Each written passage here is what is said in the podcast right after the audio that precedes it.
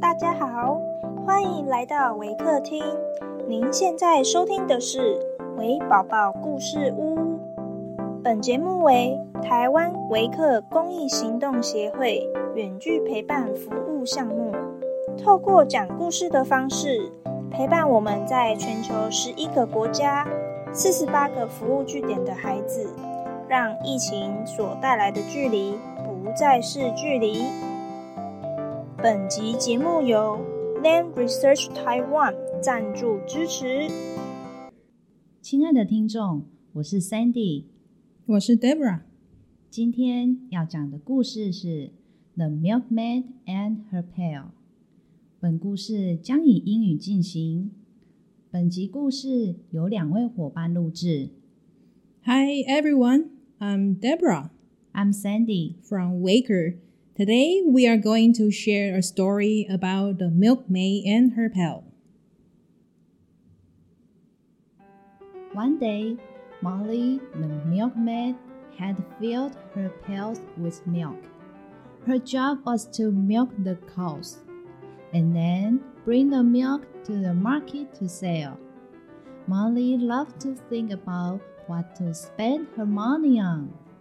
As she filled the pails with milk and went to market, she again thought of all the things she wanted to buy. As she walked along the road, she thought of buying a cake and a basket full of fresh strawberries. A little further down the road, she spotted a chicken. She thought, With the money I get from today, I'm going to buy a chicken of my own. That chicken will lay eggs. Then I will be able to sell milk and eggs and get more money. she continued, With more money, I will be able to buy a fancy dress and make all of other milkmaids jealous.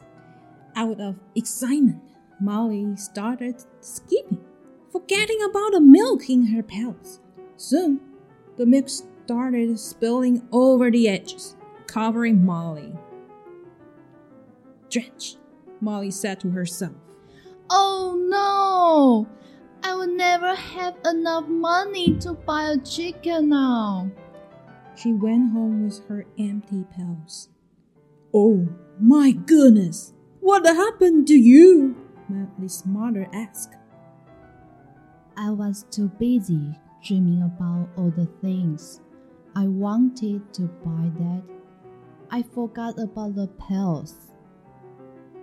She answered, Oh, Molly, my dear, how many times do I need to say, don't count your chickens until they hatch?